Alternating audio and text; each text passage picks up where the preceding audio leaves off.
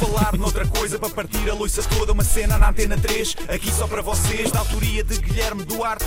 Penso logo existe, já dizia Descartes. Isto é um genérico em rap, mas vai ficar bem estranho. Não tenho mais rimas e vai acabar em feito. Então, bom Então, dia. bom, dia bem? bom dia, Bom dia, é que estamos? colegas caucasianos. Como é que estamos bem, não é? Olá, Branquelas, Claro então, que estamos, estás bem? Estamos bem, claro, devíamos estar a queixarmos de quê? Bem, se há 30 anos me perguntassem se em 2020 ainda se iria falar de racismo, sabe o que é que eu diria? O que é que Sim. dizias? Eu diria, sei lá, eu tenho 5 anos, perguntas da treta para fazer uma criança. Daí, mas é um push-pop. Bem, mas houve um Não stress com push pop. um push-pop que Pouco dizia que fazia cancro na, na língua. Lembram-se que as mães Hum, inventavam não só para a gente não disso, comer mas- açúcar? Eh, mas parece que houve um stress com o Marega. Insultos racistas e tal. E como já todos sabemos, eh, e armou-se o pandã. E quando há pandã armado, é preciso debater. E então a TVI decidiu convidar o André Ventura para falar sobre o assunto, porque nestas situações de racismo há que chamar os especialistas na prática. Na prática do racismo, entenda-se. Ele começou por afirmar que não é racista e até disse, e passo a citar, já festejei muitos golos de negros. Ah, É verdade. Portanto, o Ah, não sou que ele até racista. tem amigos, né? É exato, o não sou racista. Até tenho um amigo preto, passou a ser não sou racista, até festejei o gol do Éder. Ok? Podemos começar a usar isso sempre que for para demonstrar que não somos racistas. faz algum sentido. Mas o André Ventura, não sendo racista, tem feito alguma confusão e em como se deve demonstrar isso. Em vez do típico não sou racista, até tenho amigos que são pretos, ele achou que era o não sou racista, até tenho amigos que são racistas. Não é? Porque daí ele se explica, ele deve ter feito confusão e ele assim não se importa de apelar à falta de inteligência dos racistas para ter mais votos.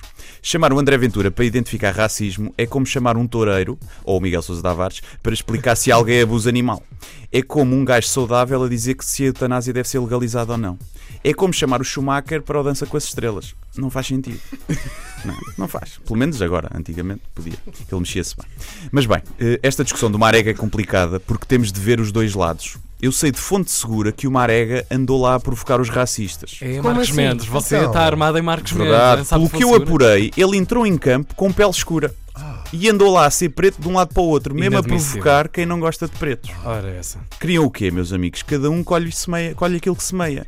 E o Marega não teve respeito pelos racistas. Aliás, o Marega foi o primeiro a ser racista porque escolheu ser preto. Hum? Porquê é que o Marega não escolheu ser branco? Porque é racista, não é? Disto ninguém fala. Há sempre os dois lados da discussão. E não existia racismo se não houvessem as duas partes. Houvessem, não, houvesse. Ah. Atenção. As duas partes.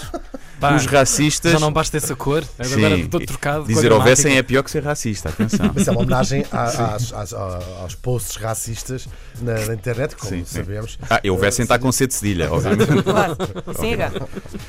Mas o, o Marega podia ter, tido mais, podia ter sido mais discreto, não é? Podia ter usado uma base para aclarar a pele ou assim, que ia saindo ao longo do jogo, para os racistas se irem habituando aos poucos, não é? Uma espécie de homeopatia do racismo. Uma E coisa mais demonstrava diluída. boa fé do próprio. é? Exatamente. O Marega começa logo a provocar quando decide chamar-se Mussa. Mussa Marega.